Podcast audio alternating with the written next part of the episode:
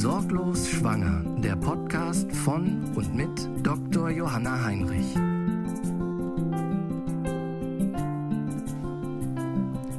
Hallo und herzlich willkommen zum Sorglos Schwanger Podcast.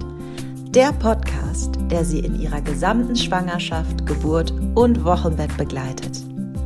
Wöchentlich kläre ich Sie zu allen medizinischen Themen rund um Schwangerschaft, Geburt und Wochenbett auf – so werden wir gemeinsam Ihre Sorgen und Ängste abbauen, damit Sie Ihre Schwangerschaft sorglos genießen können.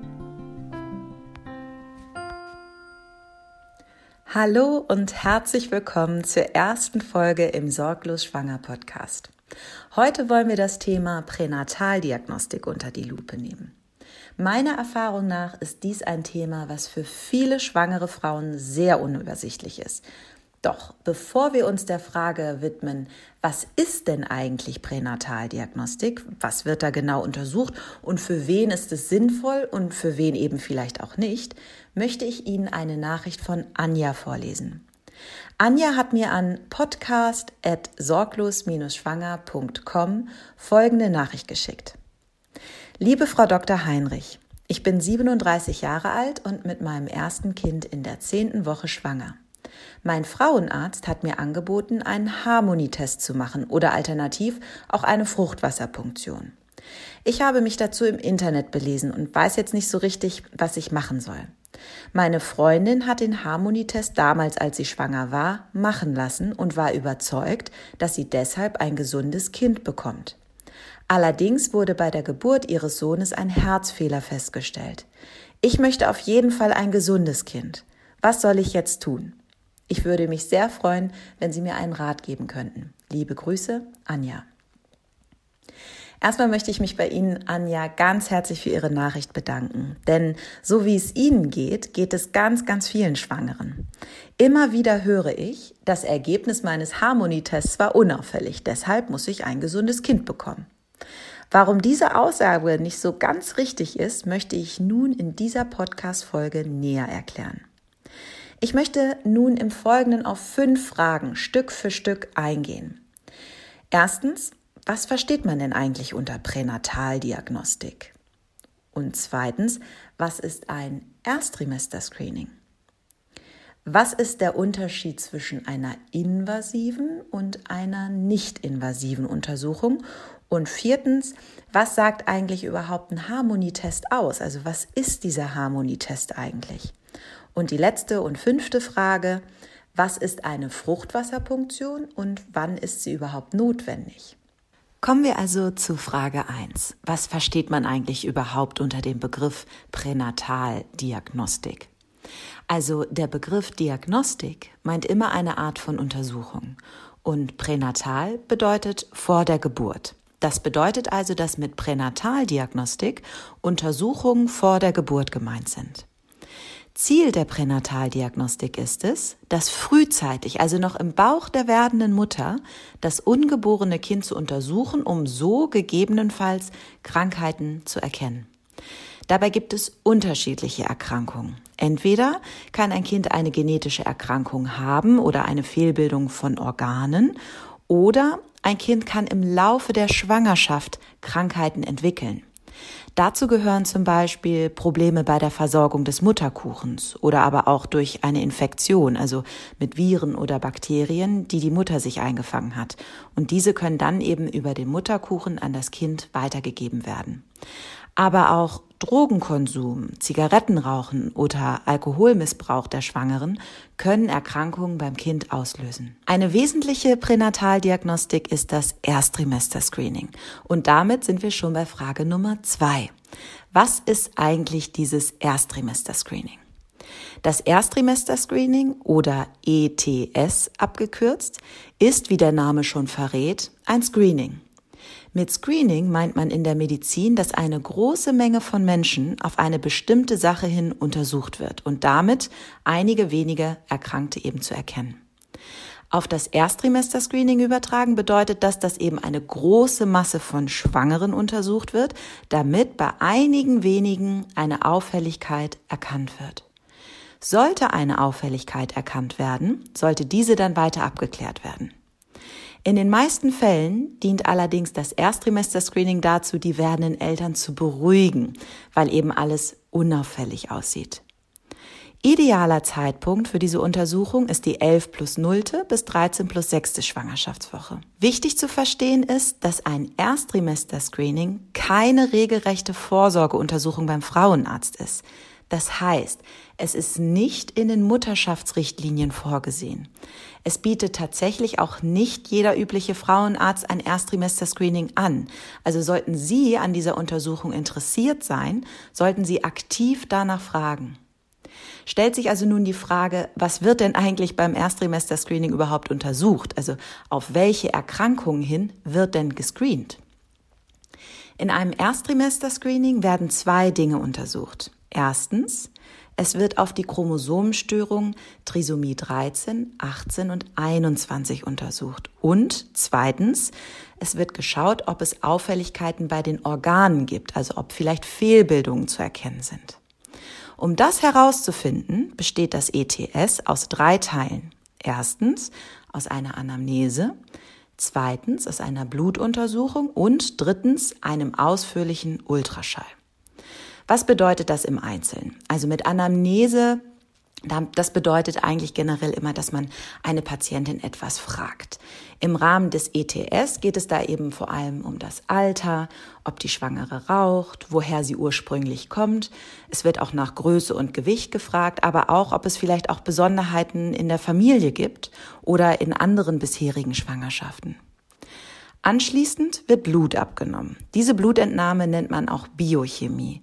Da werden im Wesentlichen zwei Hormone untersucht, das HCG und das PAPA. Diese Namen müssen sich auf gar keinen Fall merken.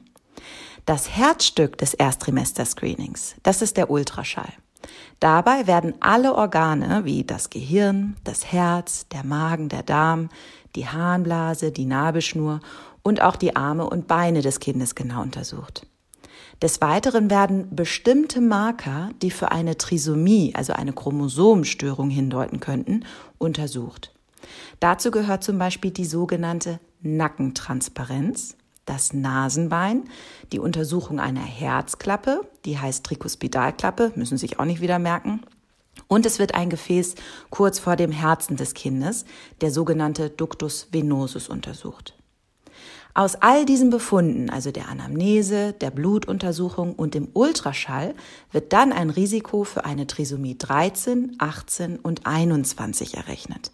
Und das sage ich jetzt noch einmal ganz deutlich, weil es so wichtig ist, dass man das versteht. Es wird lediglich ein Risiko berechnet. Es wird also noch keine Diagnose gestellt.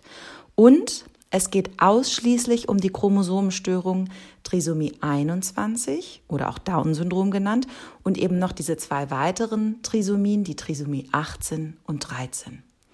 Alle anderen möglichen genetischen Erkrankungen werden über diese Risikokalkulation nicht erfasst. Ich möchte Ihnen das Ganze an einem Beispiel deutlich machen.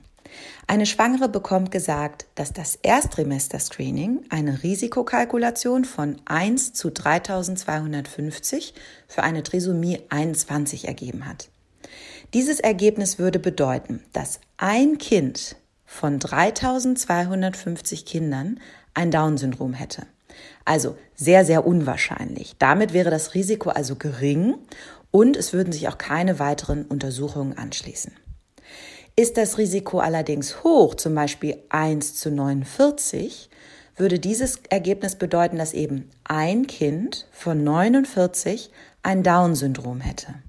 In diesem Fall würde man weitere Untersuchungen anschließen wollen.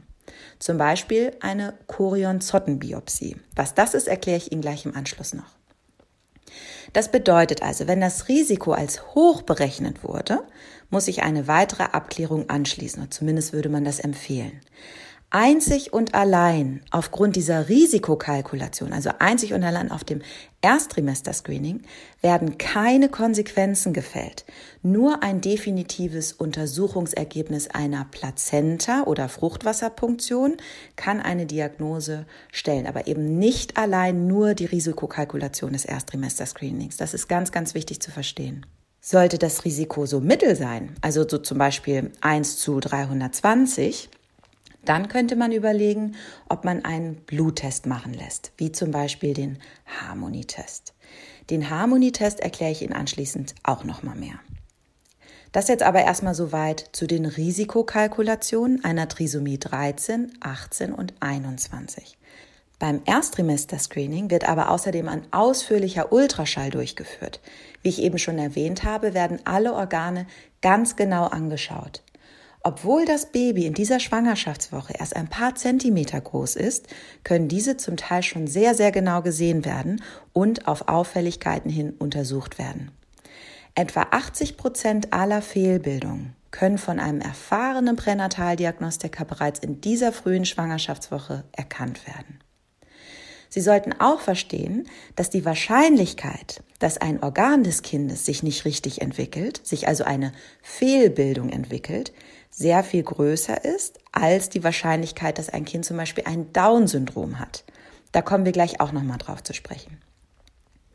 Jetzt möchte ich aber erstmal auf Frage 3 eingehen und Ihnen den Unterschied zwischen einer invasiven Untersuchung und einer nicht invasiven Untersuchung erklären. Beginnen wir mit der invasiven Untersuchung. Bei einer invasiven Untersuchung greift man immer in den Körper eines Menschen ein. Also zum Beispiel eine Entfernung des Blinddarms durch eine Operation. Das ist eben ein invasives Verfahren. Invasive Untersuchungsmethoden haben somit also auch immer ein Risiko. Ne, klar, wenn ich den Bauch aufschneide, kann ich zum Beispiel was verletzen oder es kann stark bluten oder es kann sich was entzünden. Bei einer nicht invasiven Untersuchung untersucht man etwas an einem Körper eines Menschen, ohne dass man etwas eröffnet oder in den Körper eingreift. Dazu gehört zum Beispiel ein Ultraschall oder aber auch ein CTG oder eine Blutentnahme. Und diese nicht invasiven Untersuchungsmethoden sind quasi risikofrei. Im Falle unserer Pränataldiagnostik würde zu den invasiven Verfahren die Chorionzottenbiopsie und die Fruchtwasserpunktion zählen. Jetzt komme ich also auf die Frage zurück, was ist eine Chorionzottenbiopsie? Die Chorionzottenbiopsie ist eine Untersuchung, wo wenige Zellen aus dem Mutterkuchen mit einer feinen Nadel entnommen werden. Unter Ultraschallkontrolle piekt also der Pränataldiagnostiker mit einer ganz feinen dünnen Nadel in den Bauch der werdenden Mutter und vorsichtig werden dann so einige Zellen der Plazenta, also des Mutterkuchens, gewonnen, um so Zellen von dem Kind untersuchen zu können.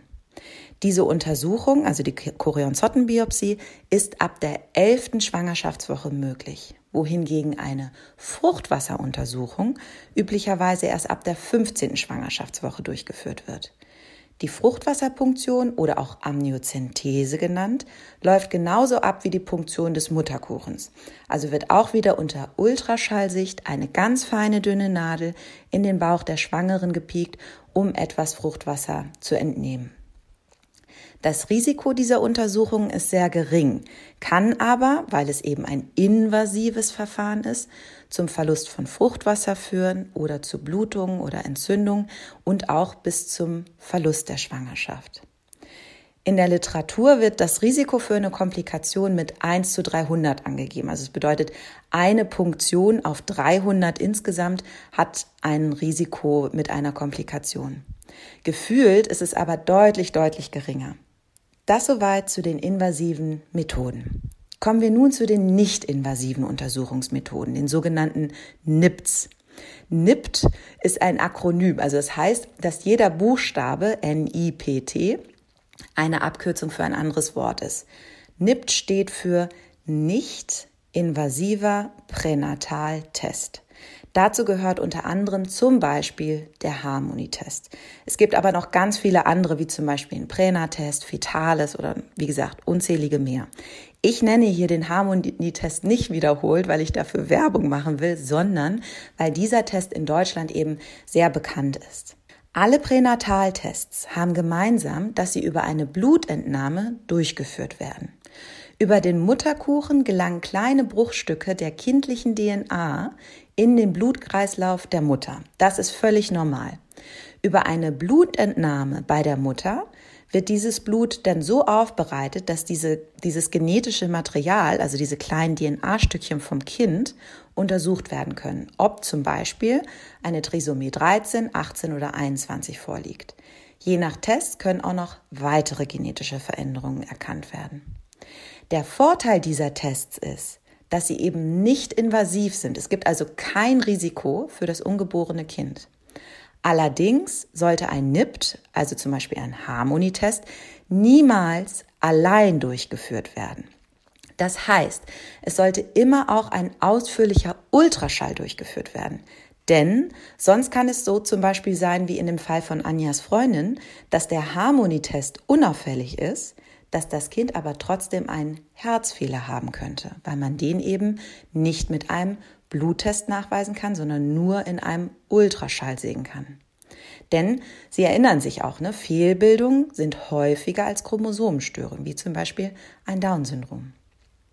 Fehlbildungen, das möchte ich aber auch noch mal eben deutlich sagen, können nicht mit einem Bluttest erkannt werden, sondern ausschließlich von einem erfahrenen Ultraschallexperten mit dem Ultraschall. Das kann zum Beispiel Ihr Frauenarzt sein muss es aber auch nicht. Im Zweifel sollten Sie sich an ein Zentrum oder eine Praxis für Pränatalmedizin wenden. Dort arbeiten Frauenärzte, die sich ausschließlich auf Pränataldiagnostik spezialisiert haben und den ganzen Tag auch nichts anderes machen als Ultraschall. An dieser Stelle fasse ich noch mal einmal für Sie zusammen. Pränataldiagnostik ist die Untersuchung des Kindes im Mutterleib. Es gibt invasive und nicht invasive Untersuchungsmethoden. Zu den invasiven Methoden gehört die Gewinnung von Zellen vom Mutterkuchen, die sogenannte Chorionzottenbiopsie, und die Fruchtwasserpunktion. Diese Methoden sind invasiv, weil sie in den Körper der werdenden Mutter eingreifen. Diese Untersuchungen haben mit somit auch ein Risiko für das Kind, das gering ist, aber das dennoch vorhanden ist. Im Unterschied zu den nicht-invasiven Pränataltests. Bei diesen Tests wird über eine Blutentnahme bei der Mutter kindliche Zellstückchen, also DNA-Fragmente gewonnen, die dann auf Chromosomenstörungen untersucht werden. Ein Bluttest kann niemals eine Fehlbildung, wie zum Beispiel einen Herzfehler erkennen, weshalb zum Beispiel ein Harmonietest immer in Zusammenhang mit einem ausführlichen Ultraschall kombiniert werden sollte. Stellt sich nun zum Abschluss die Frage, ob Sie eine Pränataldiagnostik durchführen lassen sollten oder auch nicht. Diese Frage können nur Sie sich selbst beantworten. In den meisten Fällen bedeutet ein Erstrimester-Screening Sicherheit für die werdenden Eltern. Denn in den meisten Fällen sind diese Untersuchungen unauffällig. Dennoch sollte man sich im Vorfeld darüber bewusst sein, was man mit einem auffälligen Ergebnis machen würde. Es gibt Paare, die sagen, ich möchte rein gar nichts wissen und sich deshalb auch nicht damit auseinandersetzen wollen. Ganz im Sinne von, wir nehmen das, was kommt. Und auch das ist eine völlig legitime Einstellung. Allerdings beschäftigt sich die Pränataldiagnostik nicht nur mit Trisomien und Schwangerschaftsabbrüchen. Dazu will ich Ihnen ein Beispiel geben. Wie schon gesagt, sind Fehlbildungen häufiger als Chromosomenstörungen. Stellen Sie sich einmal vor, in einem pränataldiagnostischen Ultraschall wird festgestellt, dass das ungeborene Kind zum Beispiel einen Herzfehler hat. Dieser Herzfehler ist schwerwiegend. Das bedeutet also, dass wenn dieses Kind zur Welt kommen würde, würde es schnell ein Problem bekommen. Jetzt stellen Sie sich einmal diese zwei unterschiedlichen Szenarien vor. Szenario 1. Die Eltern haben sich in der Schwangerschaft für eine Pränataldiagnostik entschlossen. Sie wissen also um diesen schweren Herzfehler. Nach ausgiebiger Beratung mit dem Pränatalmediziner, den Geburtshelfern und einem Kinderkardiologen als auch mit einem Kinderkardiochirurgen weiß das Paar nun um seine Optionen Bescheid. Es könnte sich also entweder tatsächlich für einen Schwangerschaftsabbruch entscheiden oder aber für die Austragung der Schwangerschaft. Wenn sich das Paar für die Austragung der Schwangerschaft entscheidet, kann es sich zum einen auf diese besondere Situation und auch die Herausforderung bereits Wochen vor der Geburt einrichten und zum anderen wird die Geburt und das weitere Vorgehen natürlich ganz anders gebahnt. Dieses Kind wird in einem Zentrum mit Kinderkardiologie geboren. Das gesamte Team, also die Gynäkologen und die Kinderärzte, die wissen bereits im Vorfeld um dieses Kind ganz genau Bescheid.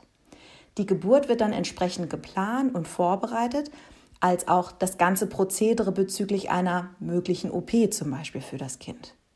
Nun stelle ich Ihnen Szenario 2 vor.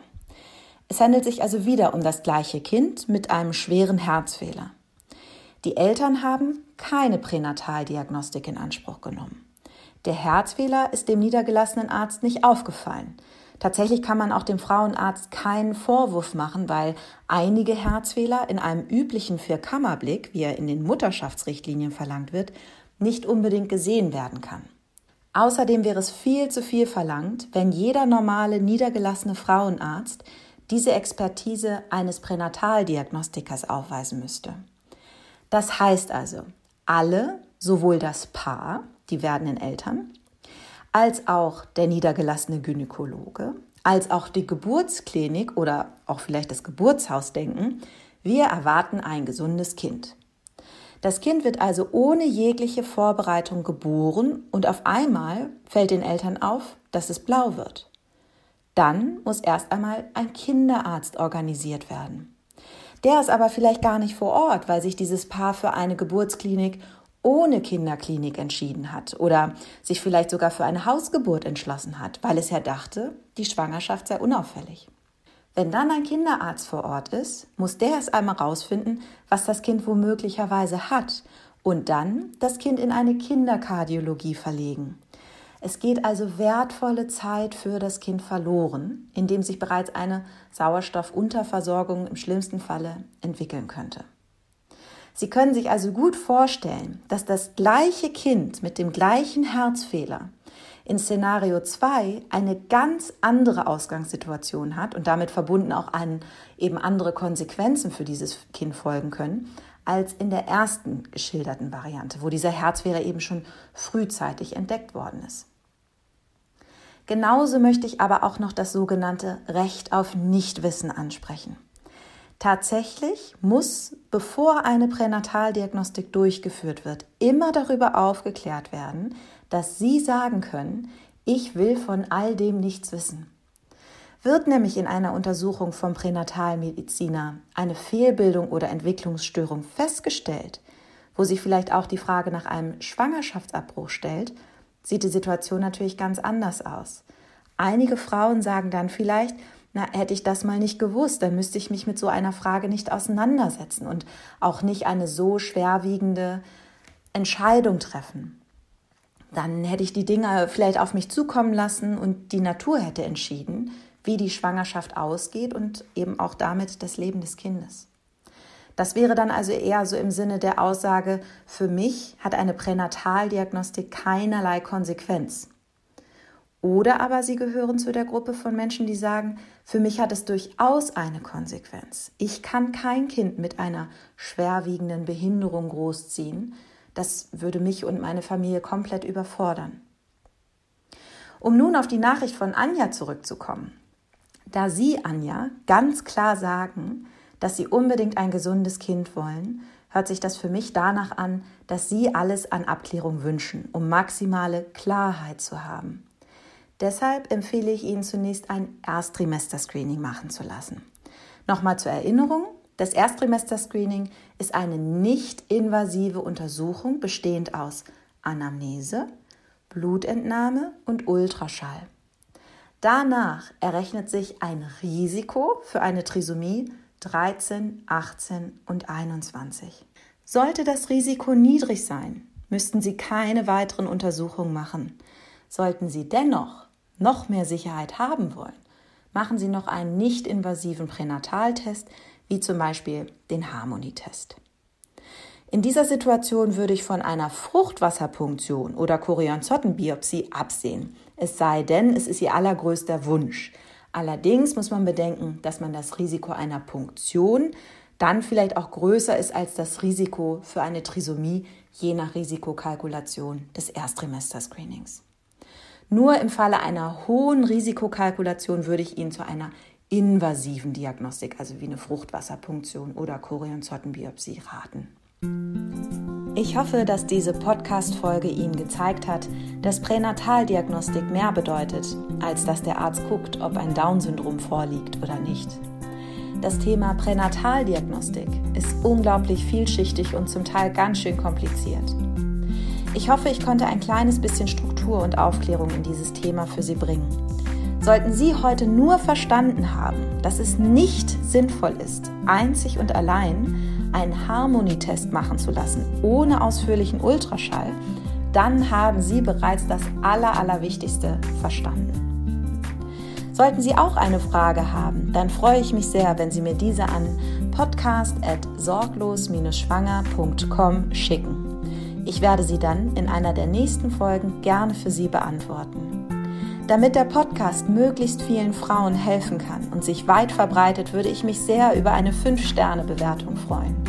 Teilen Sie gerne diesen Podcast, damit wir gemeinsam Ihre Fragen klären können und Ihre Sorgen und Ängste gemeinsam abbauen können. Weitere Informationen zu mir und meinem Kurs Sorglos Schwanger finden Sie unter www.sorglos-schwanger.com. Ich freue mich auf Sie. Ihre Dr. Johanna Heinrich.